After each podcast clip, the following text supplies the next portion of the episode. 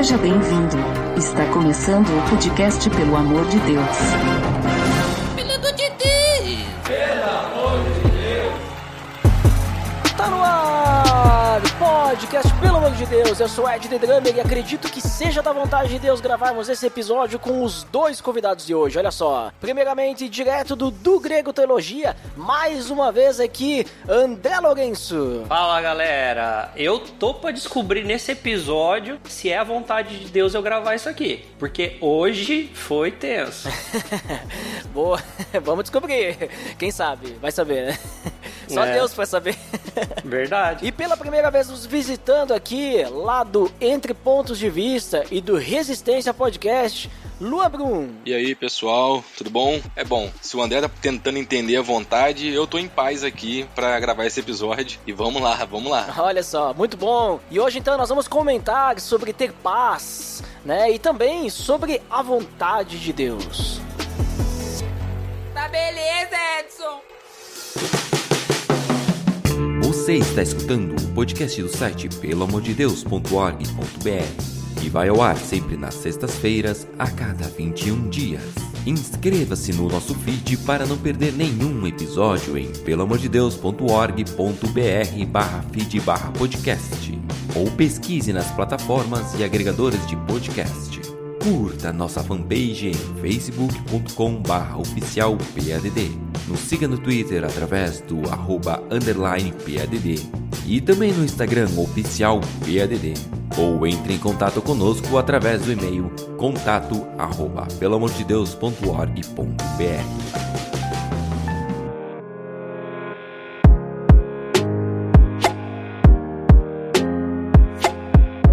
pessoal, como comentado, nós vamos conversar hoje sobre paz no coração, sobre ter paz, sobre a vontade de Deus e tudo mais, né? É, alguns jargões aí que muitas vezes a gente escuta falar quando alguém quer nos dar um conselho, ou quer nos motivar, ou quer nos deixar tranquilos, né? Mas aí essa expressão, né, tipo, que o pessoal fala normalmente assim: "Ah, será que será que es- essa decisão que eu quero tomar, né, é da vontade de Deus?" Aí a pessoa diz: "Mas você tem paz no coração? Você está em paz com isso? Porque se você tem paz no coração é da vontade de Deus. Mas essa paz no coração, o que que é isso? O que que o pessoal tá falando que é? É um sentimento? É uma, sei lá, é, é algo místico, espiritual? Não sei, né? Que, vocês podem me dizer o que que vocês entendem por essa paz no coração? Eu acho que essa paz no coração, ela é tipo uma injeção que eu tomei hoje. Eu tomo essa injeção, me dá uma tranquilidade, uma moleza,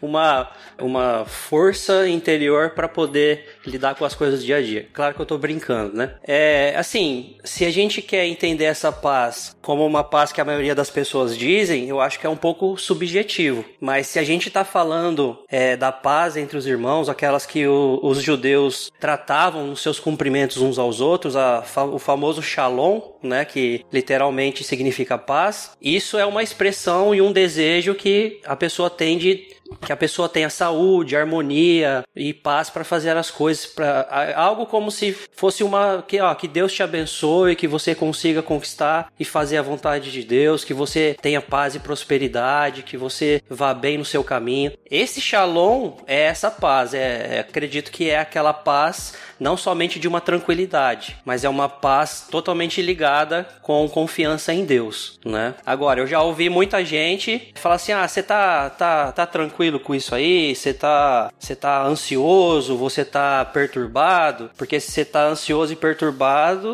não é a paz de Deus. Se você tá tranquilo, aí eu, eu fico pensando assim, quando os apóstolos passavam e outros irmãos nossos, né, até hoje, passando por provação e perseguição, como é que será que eles relacionariam um momento de paz? Porque quando você está sendo perseguido ou quando você está sendo torturado, você não está tranquilo, certo? Você não tá de boa, você não, não tá favorável para você.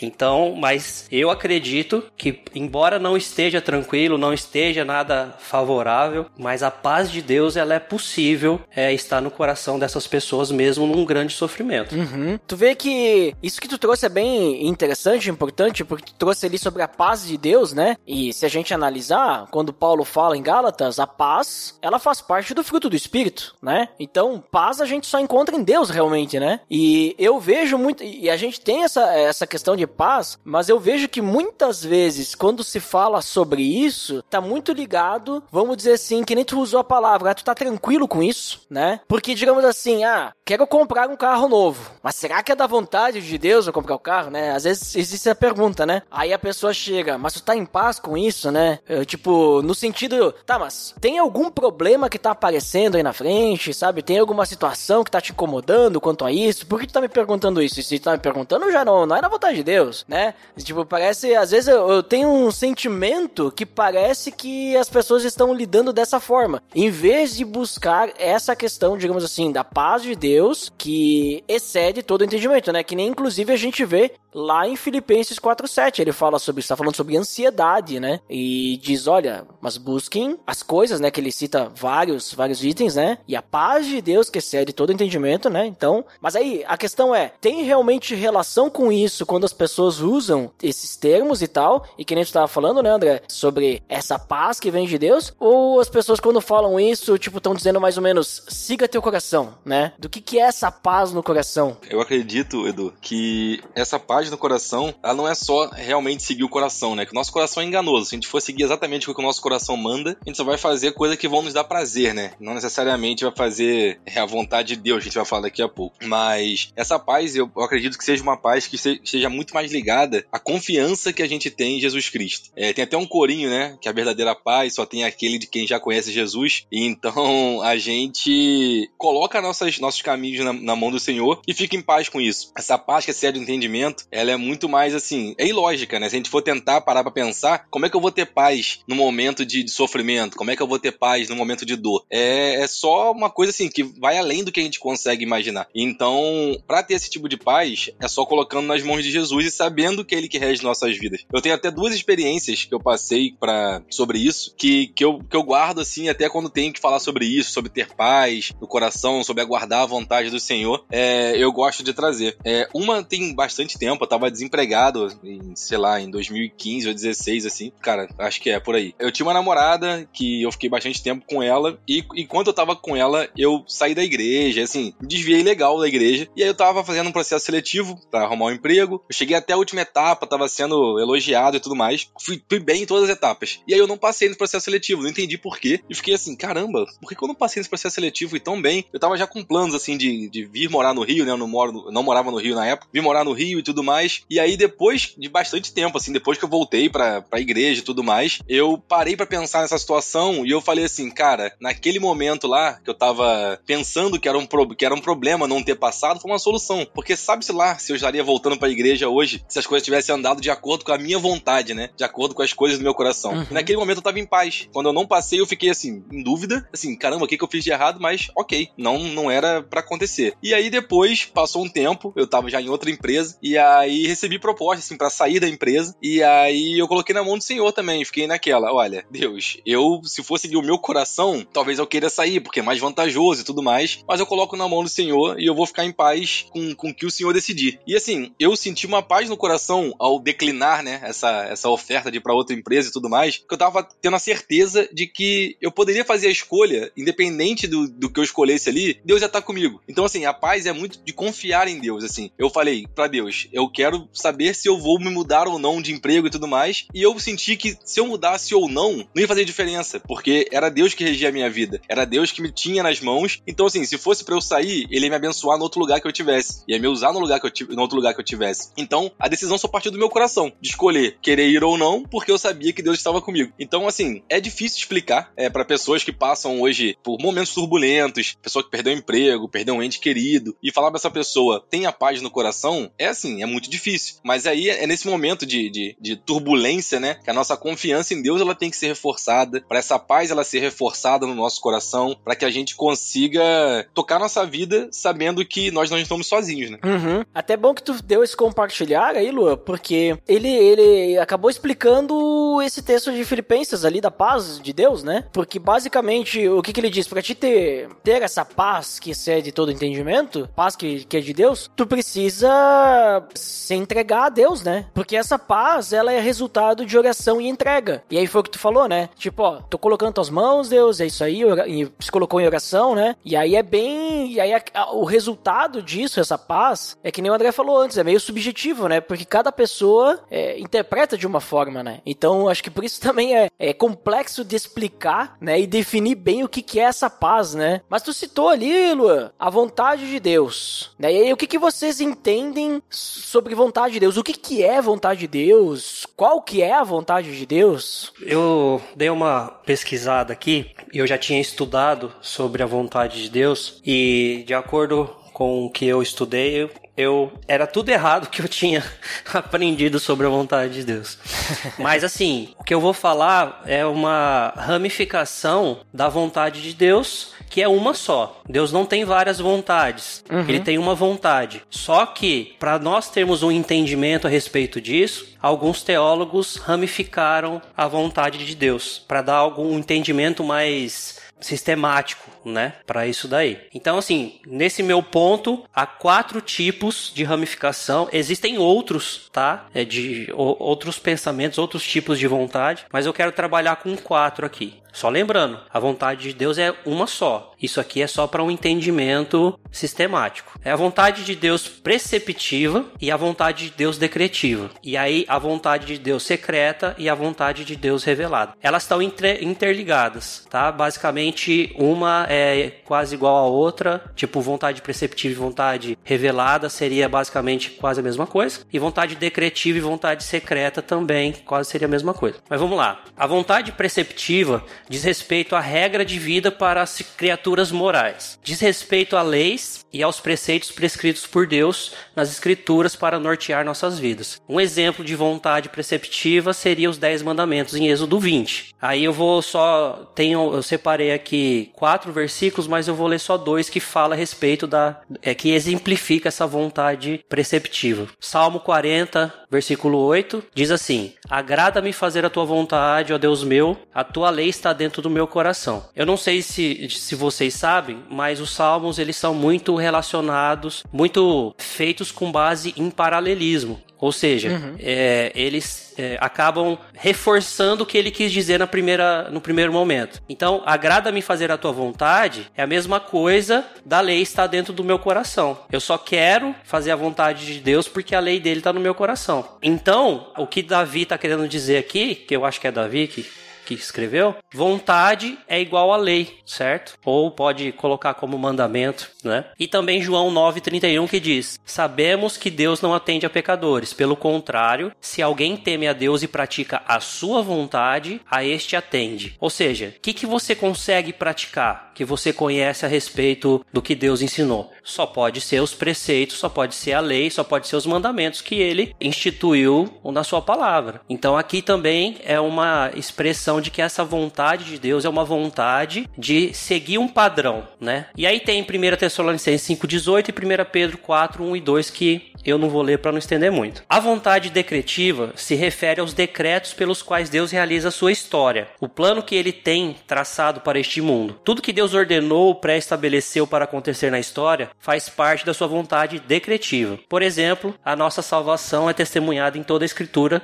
como um plano traçado desde a eternidade e certamente acontecerá. Também separei ah, alguns versículos aqui, mas eu vou ler só dois também. Isaías 46, de 9 a 11 diz: Lembre-se das coisas passadas, das coisas da antiguidade, que eu sou Deus, e não há outro. Eu sou Deus, e não há outro semelhante a mim. Desde o princípio anuncio o que há de acontecer, e desde a antiguidade revelo as coisas ainda que ainda não sucederam. E eu digo: o meu conselho permanecerá em pé, e farei toda a minha vontade. Chamo uma ave de rapina desde o Oriente, de uma terra longínqua, vem o homem do meu conselho. Eu o disse e também o cumprirei. Fiz este plano, também o executarei. Então isso aqui está bem nítido de que isso é um decreto de Deus e que nada vai mudar esse decreto. Diferente um pouco da vontade preceptiva, que é relacionada à lei do Senhor, que a gente consegue, entre aspas, né, que a gente consegue não não fazer a vontade de Deus. A gente consegue não cumprir os mandamentos de Deus, mas essa vontade decretiva não tem como não cumprir tá? Mais um, um exemplo aqui de versículo, Mateus 26, 42. Retirando-se pela segunda vez, orou de novo, dizendo: Meu pai, se não é possível que este cálice passe de mim, sem que eu beba, faça-se a tua vontade. Aí isso aqui todo mundo sabe, né? Jesus orando a Deus antes da crucificação. Aliás, antes de começar todo o martírio dele. E Jesus ele é bem consciente do que está para acontecer com ele. Claro que Jesus é o filho de Deus e Jesus é divino, mas Jesus também é homem, né? Então, assim, o medo, o receio de passar por todo o sofrimento que ele ia passar, uma coisa sobre-humana, inclusive, não tem como você não pensar e não querer assim, ah, será que não dá para acontecer diferente disso? Mas aí ele tem total consciência e a confiança em Deus de que, independente se ele não se sente preparado ou se aquilo vai ser terrivelmente doloroso para ele, aí ele coloca na balança o decreto de Deus. Faça-se a tua vontade. Porque é claro que isso aí já estava decretado por Deus e os profetas diziam a respeito disso daí. Aí tem Romanos 1, de 9 a 10, que o pessoal pode ler depois, e 1 Pedro 3,17. Continuando aqui, enquanto os preceitos são todos revelados, que eu mencionei a respeito acerca da lei e os mandamentos, apenas uma fração dos decretos nos é revelada. Deus revelou certos decretos no AT que já se cumpriram e revelou outros no NT, acerca da vinda de Jesus que estão por se cumprir, mas a maioria da parte dos decretos está escondida de nós. E a da salvação ela é muito nítida porque o decreto da salvação ele existe desde a eternidade. É, isso aí é ponto. Mas, biblicamente falando, ele foi anunciado pra gente, ou pré-estabelecido, lá em Gênesis 3,15. Ali, quando Deus fala que o filho da mulher pisaria a cabeça da serpente, Deus já estava instituindo ali e prometendo ali um Salvador que viria resolver esse problema que Adão e Eva tinha deixado entrar para a humanidade no mundo, né? Uhum. É chamado de proto-evangelho, né? Exatamente. Então, basicamente, a vontade secreta e a vontade revelada, a vontade revelada é aquilo que Deus revelou nas Escrituras, aquilo que é claro, aquilo que Ele deseja para todos os homens. Aí está ligado com a vontade preceptiva, né? Com, com os mandamentos. A vontade secreta, ela está ligado basicamente com os decretos de Deus, com aquilo tudo que Deus não quis revelar. Deus falou: Eu não, não vou revelar e não precisa vocês saberem disso daí, mas eu tenho uma vontade que talvez um dia vocês descubram. Então, é, vontade revelada seria basicamente igual a vontade preceptiva e vontade secreta igual a vontade decretiva. Mas lembrando, isso aqui é uma sistematização, tá? Uhum. A vontade de Deus é única, é uma só, e eu poderia dizer que a vontade, resumidamente falando, que a vontade de Deus é que sejam cumpridos todos os seus mandamentos e concretizados todos os seus decretos, tá bom? Uhum. E tu concorda, Lua, com, com essa percepção aí sobre a vontade de Deus? Concordo também. Assim como, como o André, eu fui dar uma pesquisada e vi também que eu não entendia muito bem na vontade de Deus e, e cheguei a esse ponto também, cheguei a esse ponto de pesquisa e concordei com o que eu li. Eu entendo também sobre essa questão da vontade revelada, da vontade secreta. Existem muitas coisas que vão ficar encobertas, né? Que a gente não vai saber de fato o porquê de algumas situações,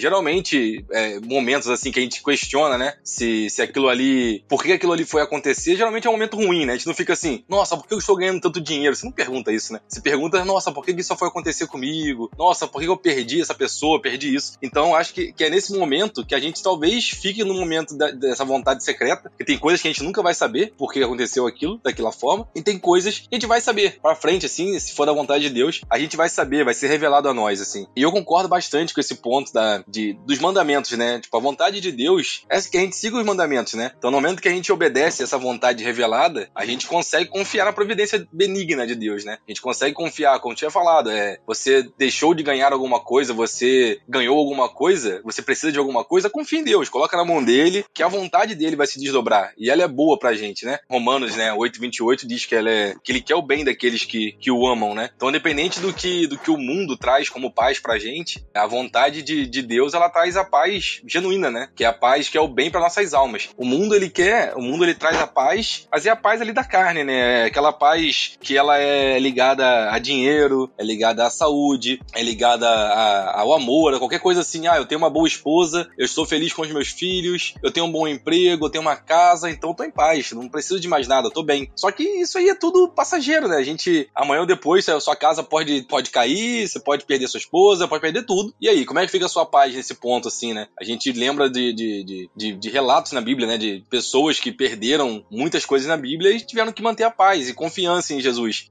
a gente tem que lembrar que, que, que, a vontade de Deus ela tem um foco, né? Essa vontade, até a vontade revelada, ela tem um foco que é a nossa santificação. E isso está em Tessalonicenses, 1 Tessalonicenses, né? No capítulo 4, eu vou ler do 1 até o, até o, até o 3 aqui, para exemplificar, que é o seguinte: Finalmente, irmãos, vos rogamos e exortamos no Senhor Jesus que, assim como recebeste de nós, de que maneira convém andar, e agradar a Deus, assim andai para que possais progredir cada vez mais. Porque vós bem sabeis que mandamentos vos tenho dado pelo Senhor Jesus, porque esta é a vontade de Deus, a vossa santificação. Então, no momento que a gente segue os mandamentos de Deus, no momento que a gente te busca nessa santidade, a gente busca é, essa santificação, a gente busca amar o próximo, a gente busca ser generoso com o que a gente tem, que a gente refreia a nossa língua, que a gente adora a Deus, a gente está seguindo qualquer vontade de Deus. A vontade de Deus é essa. E o mais ele fará, né? Então, assim, se a gente estiver andando no caminho do Senhor, confiando no Senhor, fazendo qualquer vontade revelada dele, apesar de ser muito difícil e de complexo pensar dessa forma, é, acredito que no momento que você faz isso, você coloca na mão de Deus para que essa vontade dele, que às vezes é a vontade secreta, ela se concretize na nossa vida. Independente se a gente vai entender ou se não vai entender, o importante é estar tá em, estar tá em paz, é ter essa paz em Cristo e saber que, que o que ele quer é o melhor para nossas almas. A nossa alma é eterna, né? O nosso corpo é passageiro. Então, assim, se é o melhor para nossa alma, melhor ainda. É o que é o prefiro que sejam coisas melhores para minha alma do que sejam melhores para minha carne. Minha carne daqui a pouco acabou, a alma vai ser para sempre.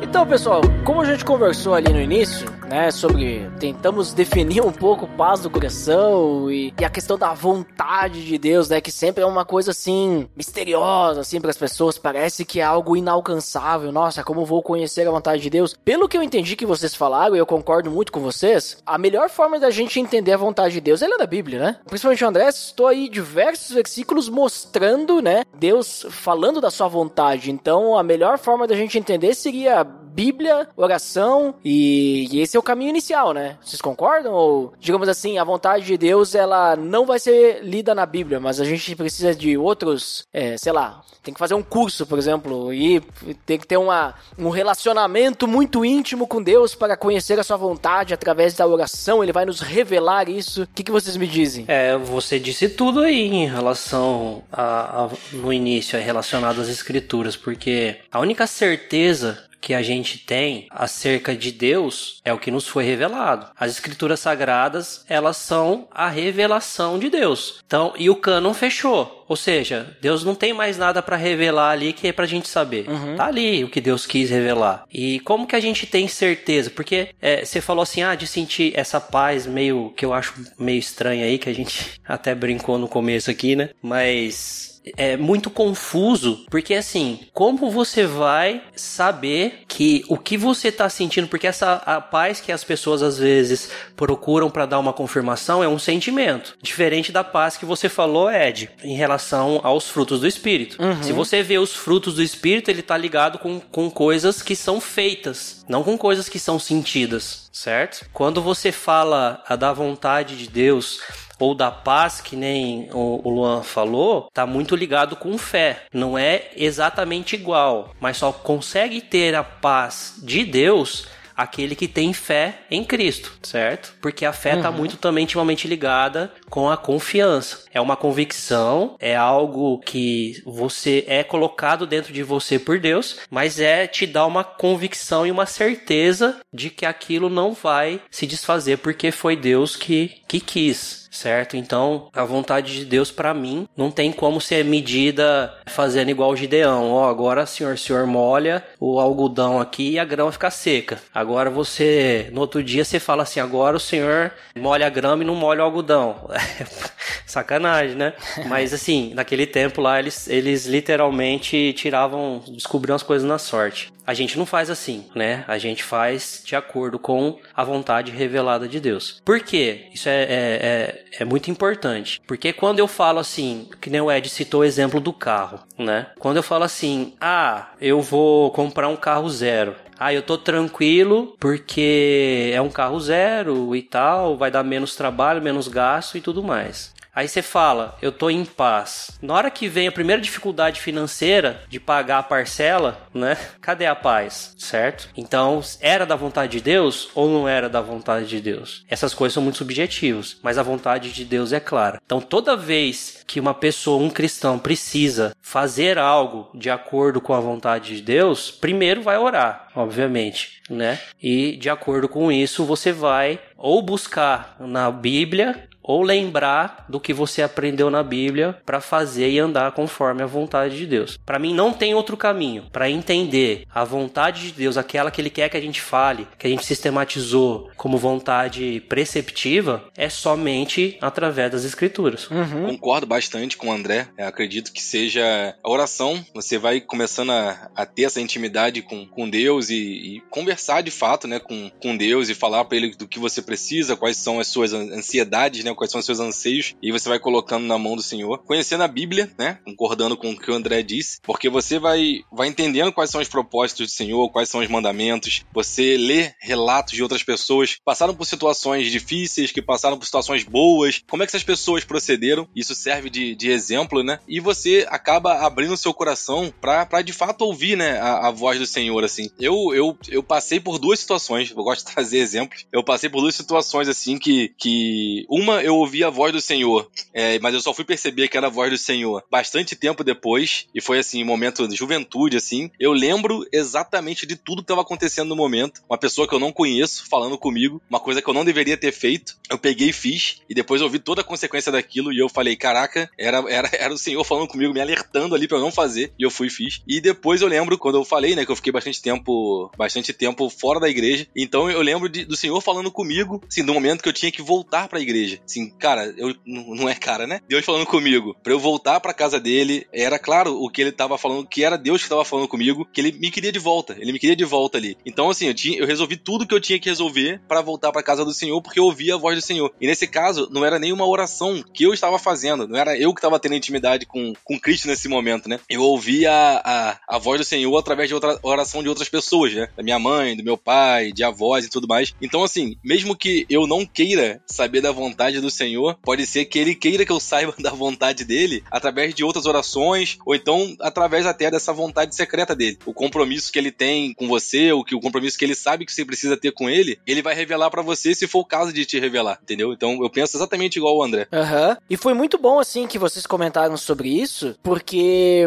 eu vejo o seguinte, né? Tipo, é, seria, vamos dizer assim, bem fácil a gente lançar sortes hoje, né? Ah, senhor, será que eu posso, uh, sei lá, lá, roubar alguém, joga a moedinha pra cima, olha, opa, não pode.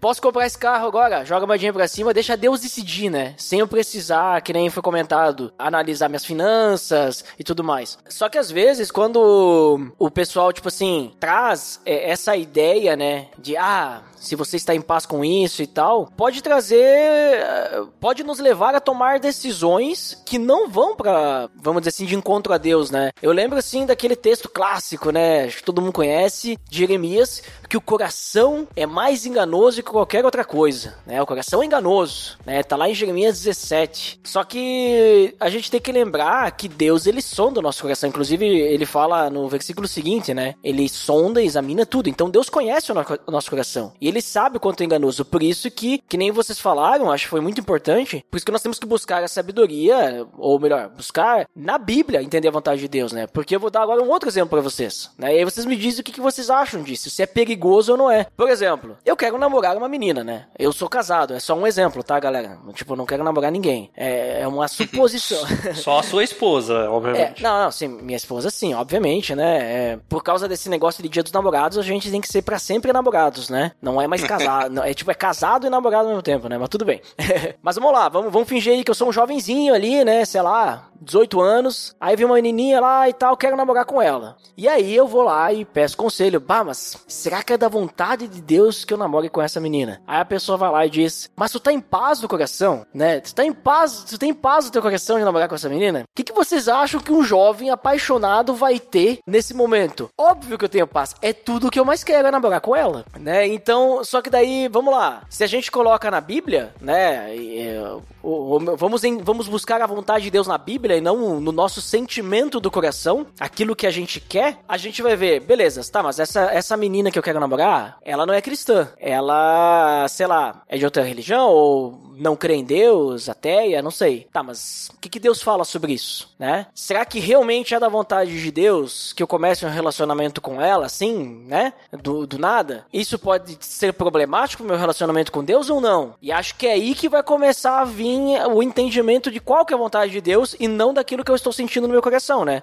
Acham que é mais ou menos por aí o que, o que eu tô pensando? A ideia da, da- das decisões segundo a vontade de Deus? Ou eu tô viajando aqui? né? Eu acho que é, que é por aí sim, Ed. Essa- esse, usando esse exemplo, né, do, do namoro, ninguém namora no primeiro encontro, primeira vez que viu a pessoa, trocou um oi ali e já vai começar a namorar. Então, assim, há uma conversa, há um conhecimento, você conhece a pessoa, você vê quais são os hábitos dela, você vê quais são os seus hábitos quando você tá com ela. Então, assim, tem que, tem que pesar. Essa relação que tá se iniciando aí, pro- provavelmente, ela te afasta de Deus? Ela faz com que você fira algum, algum dos mandamentos? Faz com que você vá para um caminho diferente do que você estava seguindo quando você não tava com essa pessoa, que era um caminho, às vezes, é, reto, né? Um caminho reto na, na vontade de Deus. Se isso tá te afastando de Deus, não é da vontade de Deus, né? Ele não quer que você se afaste dele. Então, assim, acho que vale bastante esse pesar. E, o outro ponto, né, que você falou sobre ah, a pessoa é, é- é evangélica, não é evangélica. É, nesse ponto aí, eu não acho que é bem melhor que seja, né? Bem melhor você encontrar alguém que tem o mesmo pensamento que o seu, que é, que é evangélica também e tudo mais. Mas pode ser que a pessoa não seja evangélica e o seu propósito seja trazer aquela pessoa pra igreja, por exemplo. E aí você vai entender se aquilo ali, que se aquela relação, ela te afasta de Deus e se o propósito é trazer aquela pessoa pra igreja. Por exemplo, a, a minha esposa, a minha atual esposa, a gente tá junto bastante tempo já. Estamos aí desde. casados desde 2018. Então, assim, relacionamento mesmo desde 2015. Ela nunca foi da igreja, jamais. Assim, muito pelo contrário. Ela era espírita. E quando eu a conheci, ela não tava nem, né, nem no espiritismo, tava sem religião. E eu voltando pra igreja, assim, no primeiro amor. E aí eu conversei muito com ela, conversei sobre, sobre a minha situação, falando, falei pra ela, olha, vivi esse tempo todo aqui fora da igreja, agora estou de volta à igreja, quero viver da seguinte maneira, tá bom? Pra você assim, a gente pode manter o relacionamento dessa forma. Ela entendeu, ela aceitou, a gente foi mantendo o relacionamento, foi avançando o relacionamento. Um pouco depois ela tava na igreja, se converteu, se batizou, hoje congrega comigo. Tipo, é uma mulher que, que me apoia bastante. Tô fazendo um seminário agora, pastoral, e assim, sempre me apoiou na minha ideia de, de fazer o seminário. Então, assim, lá atrás eu busquei a vontade do Senhor e, e- e tentei entender, cara, isso vai me afastar de- do meu planejamento de estar mais perto de Deus? Não, então é do Senhor. Se, se alguma coisa te afasta de Deus, ela tá fora da vontade de Deus. É o que eu penso. É verdade, concordo.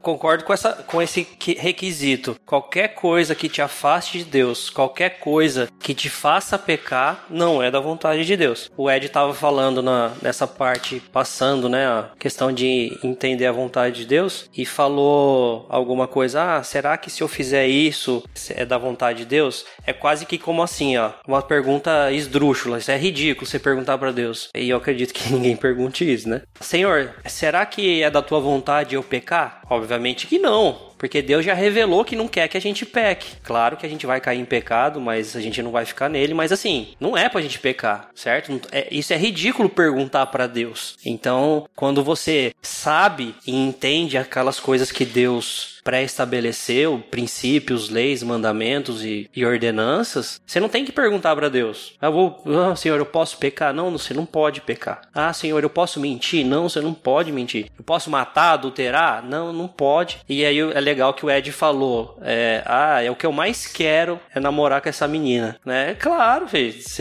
seu coração vai dizer o que aquilo que você quer ver. Ou, ou seja, você vai ver pelo em ovo e vai ver chifre na cabeça de cavalo. Entendeu? Por quê? Porque é aquilo que você quer, não é aquilo que Deus quer pra você. Agora, Eu só quero dar uma dica aqui, já que se falou de relacionamento, não vou me estender muito, mas eu também tô um tempo, um tempo casado já. Tô casado desde 2010, né? Vou fazer aí ah, um par de tempo aí casado já. Tive uma lua de mel bem extensa aí antes de ter o primeiro filho. A minha esposa, é, ela não, não sei se, eu acho que não sabem, né? Mas eu sou do estado de São Paulo. Eu moro numa cidade do interior, bem interior mesmo, chamada Penápolis, certo? A minha esposa veio de Belém do Pará, lá de Belém, da cidade do Nosso Senhor Jesus.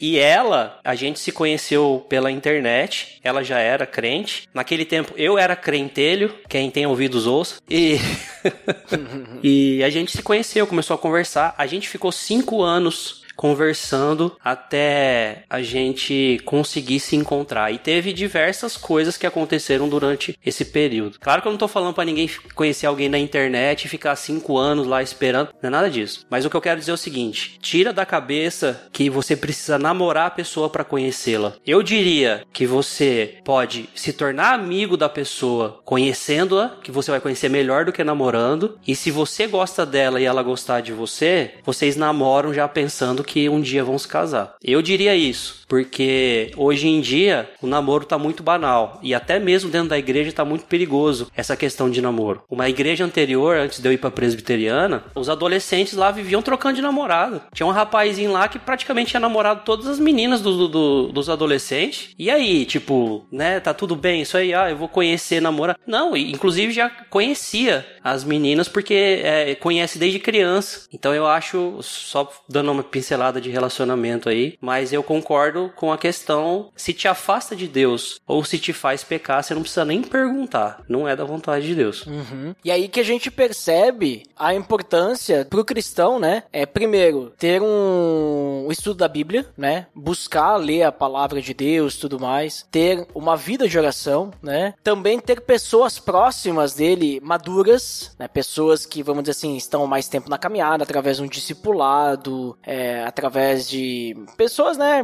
em relacionamento, comunhão e tudo mais, né? A importância disso, né? Porque se a gente não busca, se a gente não se interessa, a gente não não tem o conhecimento da palavra, a gente pode orar pedindo a Deus sabedoria, a gente pode orar pedindo a Deus para entender a vontade dele, mas tudo que a gente vai ter é aquilo que a gente sabe, conhece e, e pronto, né? A gente vai ficar nessa. E a gente pode acabar cometendo erros, né? Agora, quando a gente realmente tem um entendimento e tudo mais, mais, às vezes a gente não precisa nem orar para saber que aquilo lá não é da vontade de Deus, né? Que nem tu comentou. Pô, isso aqui claramente é pecado, né? E também a gente não vai orar quando a gente vai no mercado e pedir para Deus: será que eu compro 5 quilos de arroz? Eu compro 1 quilo. O que, que Deus quer pra minha vida? Será que ele já decretou que eu vou comprar o de 5 quilos porque o quilo tá mais barato?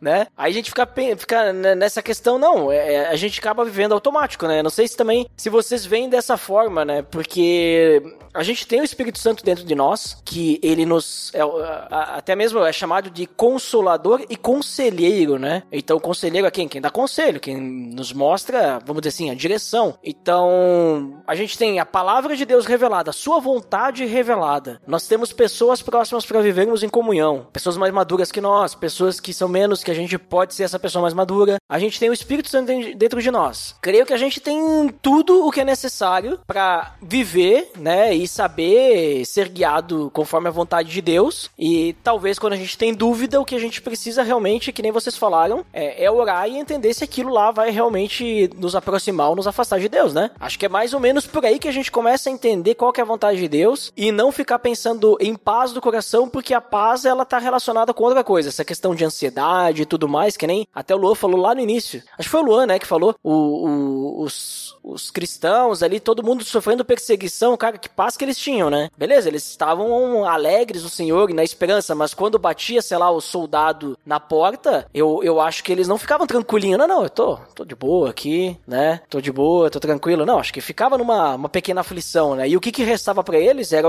oração para diminuir essa aflição, ter paz, diminuir essa ansiedade, né? Mas agora quando a gente fala fala de tomar decisões, realmente, né? Eu acho que se a gente for guiado pelos nossos sentimentos, uh, talvez a gente pode entrar em algumas ciladas, né? Vocês eh, entendem dessa forma também que a gente acaba tendo mais facilidade para entender qual que é a vontade de Deus conforme a gente se aproxima mais de Deus? Ou digamos assim, não, na realidade, a, toda vez que a gente precisar tomar uma decisão, a gente precisa orar e esperar que Deus nos fale isso, porque e, o Espírito Santo sempre que vai revelar a vontade dele e tudo mais, né? É, eu, eu concordo. É, eu acho até, puxando um ponto que você falou agora, essa paz que a gente tem em Cristo, ela tinha que praticamente ter um outro nome, né? Porque a gente confunde muito com a paz, paz, né? Parece que a paz é a falta de problema, né? Assim, é quando tá tudo na sua ordem, né? Aham, exatamente. E a paz é. em Cristo, e a paz em Cristo não é isso, né? Não é, as coisas não estão tudo em ordem e você tá com paz em Cristo. Você pode estar muito bem sem mantimento na sua, na sua dispensa, você pode estar desempregado, você pode estar caminhando num, num terreno árduo e você tá com paz em Cristo. Mas não quer dizer que você caminha sorridente, falando, nossa, que maravilha não ter um sapato, que maravilha não ter comida dentro de casa. Não é isso. Assim, é muito diferente, assim, a, a paz que o mundo te dá, da paz que Cristo te dá, né? Assim, é, é porque tem o mesmo nome, então parece que é a mesma coisa. Mas Sim. nem, nem de perto é a mesma coisa, né? É, quando a gente tem essa paz aí, que a gente vê pelo em ovo, pode crer que é cilada, Bino. E aí não vai dar certo. Mas assim, pra mim, eu não tenho dificuldade, não mais, né? Eu não tenho dificuldade nenhuma de entender que não tem outro lugar que você busque conhecimento acerca de Deus que não seja nas escrituras. Não tô falando que você não pode ler um livro, não tô falando que você não pode ouvir o conselho de alguém, não tô falando que você não pode pegar materiais teológicos e dogmas e doutrinas, não tô falando nada disso. Mas tudo se resume na vontade revelada de Deus. Então, você imagina assim, você não conhece uma pessoa, Aí essa pessoa, você não tem mais a possibilidade de ver essa pessoa ou conversar com ela qualquer coisa do tipo. Mas essa pessoa, ela escreveu uma carta a respeito da vida dela, como ela viveu, tipo um diário. Ela escreveu um diário. E aí você fala assim: "Ah, mas eu gostaria tanto de conhecer essa pessoa". Aí o que que você vai fazer? Você tem duas opções. Primeiro, ir perguntar para quem conheceu, mas você tem uma opção mais fácil e imediata, que é ler o diário. Se a pessoa escreveu o diário, ela realmente vai escrever a respeito do que ela sentiu, do que ela viveu, do que era a vontade dela. Então você vai conhecer ela. Para mim, a Bíblia é realmente a única forma de entender e de conhecer a vontade de Deus, de conhecer a Deus, né? E quando o Ed fala do Espírito Santo, eu concordo também. Tem um trecho na Bíblia que diz é que o Espírito Santo vai nos lembrar no eu tô trocando em miúdos aqui, mas é que o Espírito Santo vai lembrar a gente no momento oportuno. É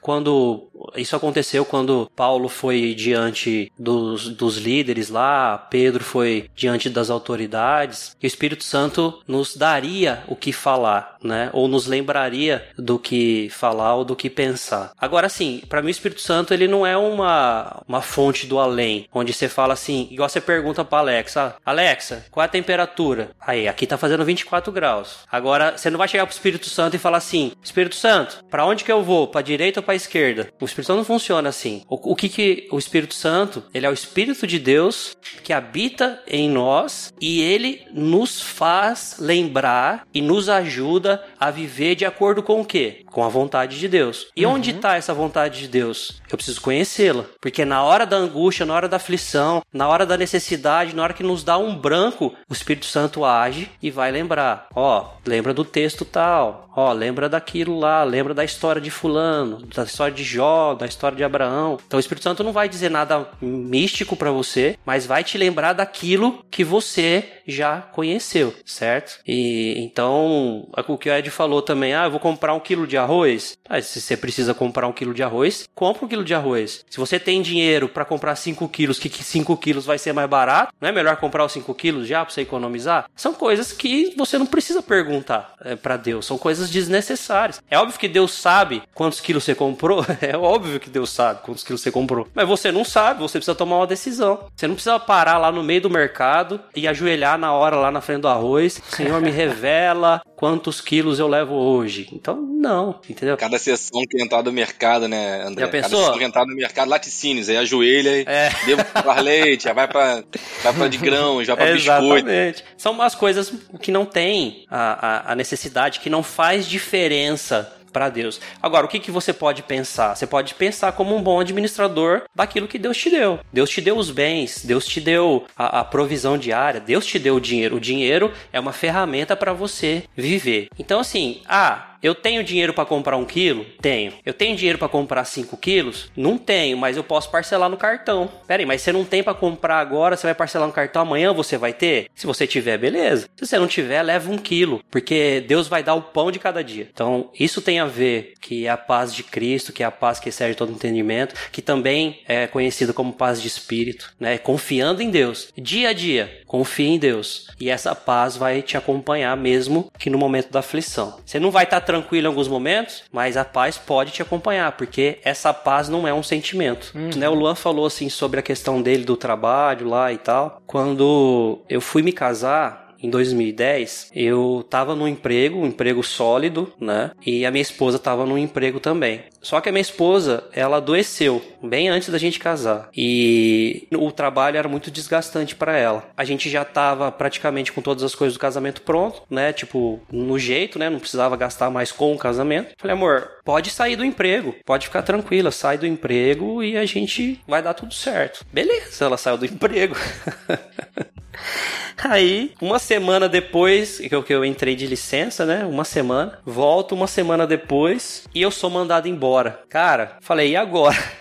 Tipo, acabei de casar, minha esposa não tá trabalhando, tá doente, eu fui mandado embora, agora tá na roça, né? E aí eu fiquei. A minha esposa nunca tinha visto eu chorar até então. E eu chorei e Deus, o que que tá acontecendo? Eu não, eu não consigo entender o que que tá acontecendo, Senhor. Onde foi que eu errei? Porque a primeira coisa que vinha na minha cabeça é, não, eu pequei em alguma coisa aqui e Deus tá me ensinando um caminho diferente. E eu fiquei dois dias num estado de angústia. Quando eu consegui revisar com a ajuda do Espírito Santo, que as coisas não tinham sido tomadas com direções fora da vontade de Deus, eu quietei meu coração. Falei assim: bom, aparentemente não foi nada que eu fiz. Bom, eu confio em Deus, Deus nunca me abandonou, Deus nunca me desamparou, Deus vai dar o pão de cada dia, trabalho, Deus vai dar quando precisar também, então tô em paz. Aí, uns dias depois, meu pai convidou a gente para ir pra praia, falou que bancava tudo, a gente foi pra praia. E aí, um pouquinho antes de ir pra praia, uma empresa me ligou ficou sabendo que eu estava desempregado, aí me ligou, entrou em contato comigo falou: Ó, oh, a gente está precisando de um programador, tal, tal, tal. Você não quer vir aqui fazer uma entrevista? Falei: Rapaz, não vai dar. Não, mas não sei o que, a gente tá com a vaga aberta e tal, a gente tá procurando. Falei: Cara, eu vou viajar, que faz muito tempo que eu não tiro férias. Eu ganhei um, uma viagem aqui, vou viajar com a minha família. Quando eu voltar, eu passo aí. Aí ele falou: Rapaz, mas você pode perder a vaga. Falei: Bom, se a vaga for para mim, ela vai estar tá aí quando eu voltar. Fui pra praia, curti, aproveitei, voltei, fui, entrei em contato com a empresa, a vaga estava lá. Então eu fiquei tranquilo, eu confiei em Deus. Depois que eu orei, depois que eu busquei a Deus, não pedi nenhuma revelação no sentido de Senhor, por que o Senhor fez isso? Né? Eu estava preocupado se eu tinha cometido algum erro. Quando eu entendi que não tinha cometido nenhum erro e eu confiava em Deus, Claro que menos que hoje, mas eu confiava que Deus tinha o melhor para mim, que Ele não ia me desamparar. Eu falei assim, bom, não tem o que eu fazer. Acabou aqui. Vamos então, segue, segue o rumo, segue a vida. E isso foi uma baita de uma experiência, porque todas as vezes de lá para cá que eu e minha esposa passamos por alguma dificuldade, a gente sempre lembra, Deus nunca desamparou a gente. Deus nunca deixou faltar o pão de cada dia. E o pão de cada dia é o pão, não é o pudim. Pão de cada dia não é, é, o seu chocolatinho, não é dar um rolê no shopping. O pão de cada dia é ter onde dormir, ter o que comer. Então Deus está garantindo sim. E obviamente que em outros momentos Deus tá, Deus dá além do pão de cada dia, né? Mas tudo relacionado paz do coração e vontade de Deus tem a ver com fé, tem a ver com confiança naquele que nos chamou, naquele que nos salvou. Uhum. Se a gente está em Cristo Jesus, a gente confia que assim como o Pai enviou enviou o Filho para morrer por nós, para dar sua vida, pagar o preço do nosso pecado, a gente confia que no, Deus não vai nos abandonar. Pode passar vir dificuldade, pode vir tempestade, que isso é normal. Essa ideia de que nada de mal vai acontecer comigo tá errado, porque vê o quanto Paulo sofreu, vê o quanto os mártires sofreram, e você vê em Apocalipse, os mártires estão diante de Deus e ainda falam: Senhor, quando é que o senhor vai fulminar a galera lá? Né? A gente não aguenta aguenta mais e tal. Então, assim, a gente vai sofrer no mundo porque no mundo tem aflição, né? Mas com certeza eu gosto muito, é, um, é meio clichê, né? Mas eu gosto muito do, do Salmo 23 e principalmente da parte assim: Ainda que eu ande pelo vale da sombra da morte, eu não temerei, porque Deus está comigo, porque o Senhor está comigo, né? Então, assim, vai passar pelo vale? Vai passar. Mas qual é a garantia de passar e não ficar no vale? É que Deus está comigo. Amém.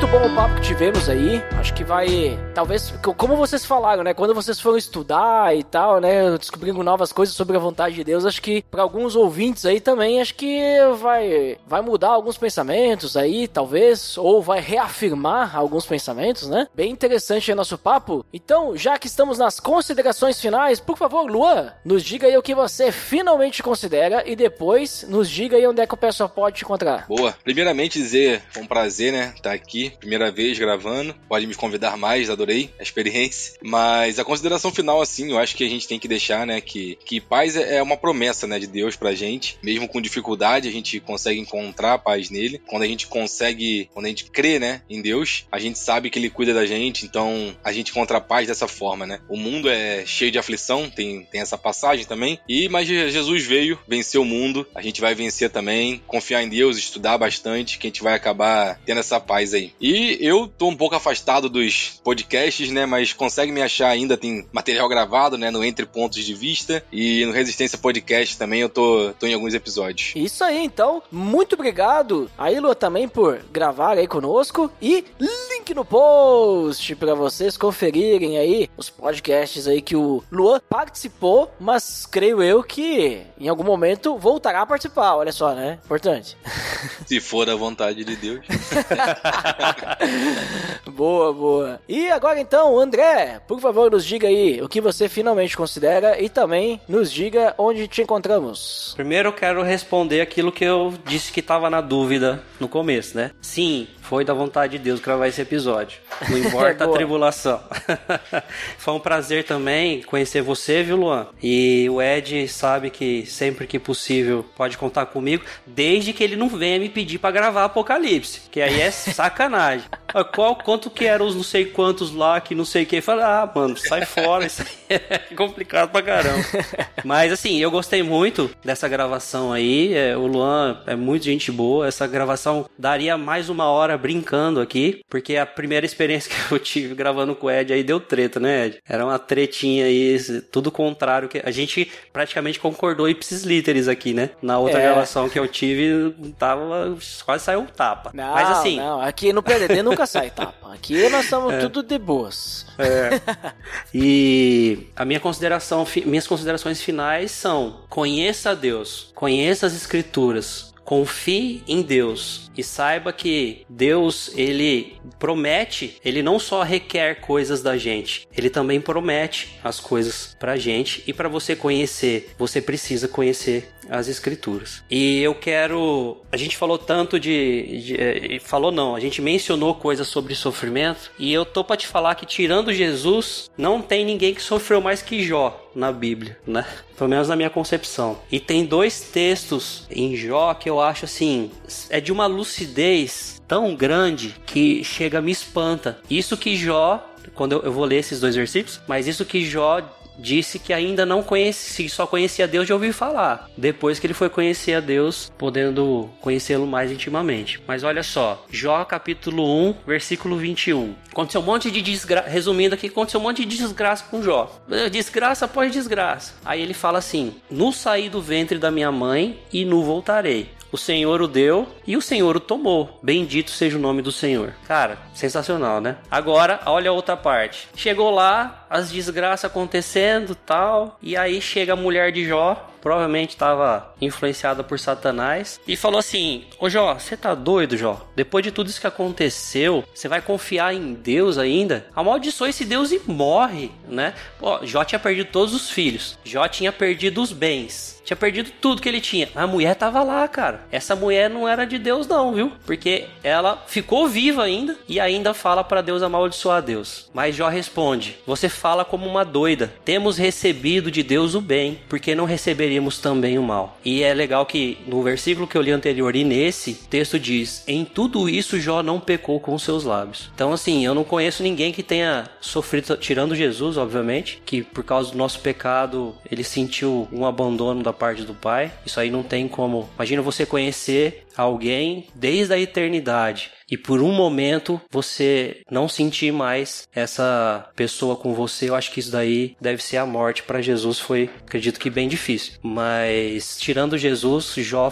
é uma sensacional aqui para mim. Então, confie em Deus, conheça a Deus através das escrituras. Ore sempre porque a oração, ela a oração ela é mais importante no meu ponto de vista, mais importante para quem ora do que para quem ouve, porque quem ouve conhece o seu coração e sabe de todas as coisas. Mas você, quando ora, você expressa aquilo que está no seu coração. E quando você ora, você coloca as coisas diante de Deus e o Espírito Santo também lhe traz conforto e consolo, como já foi dito aqui que ele é o consolador e ele vai também te responder com coisas que você conhece das escrituras e vai consolar o seu coração. Meu nome é André Lourenço, vou ficando por aqui, sem mais antes dizendo, quem quiser ver algum trabalho meu relacionado a podcast, acesse dogrego.com. Eu tô com uma galerinha lá, show de bola, que o Ed já conhece também. O Ed é o nosso o nosso ouvinte mais assíduo. Não tem um episódio que o Ed não comenta lá. Eu, a gente é muito grato, viu, Ed? Então, eu posso dizer, Ed, link no post. Olha ali, hein?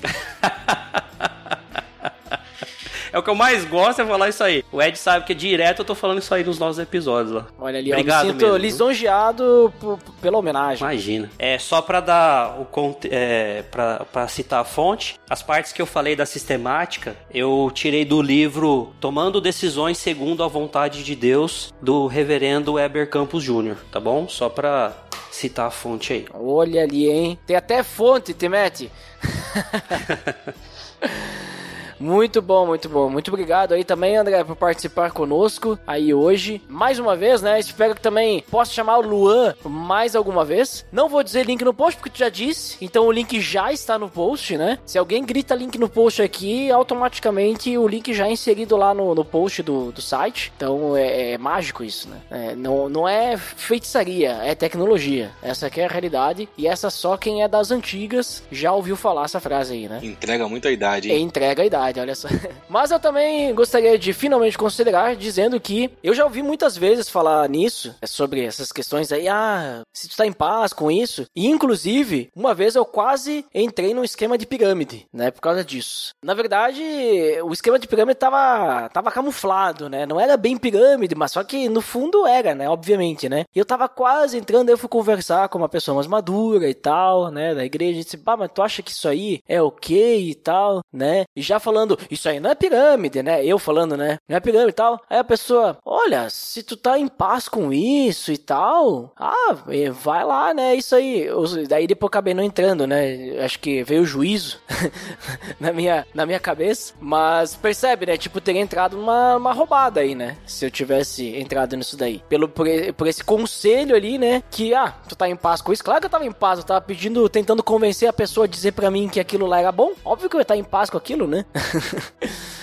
Mas então a gente tem que ter um certo cuidado com esse negócio, né? Não quer dizer que a gente não, eh, não possa ter paz, que nem a gente citou diversos tipos de paz aí, né? Achei bem interessante que vocês compartilharam. Então, mas a gente vê que paz dentro de nós, no nosso coração e tal, a gente só vai alcançar os mais diversos tipos, né? Só no, só em Deus, né? Só se, se entregando a Deus, pedindo a Ele e tudo mais, né? E obviamente, né? Como foi conversado, a vontade de Deus, ela é mais acessível do que muitas vezes a gente imagina, né? Às vezes a gente complica esse o que é a vontade de Deus, mas ela tá acessível a todos nós, né? Mas é isso. Muito obrigado também a quem nos escutou até aqui e até o próximo episódio. Até mais.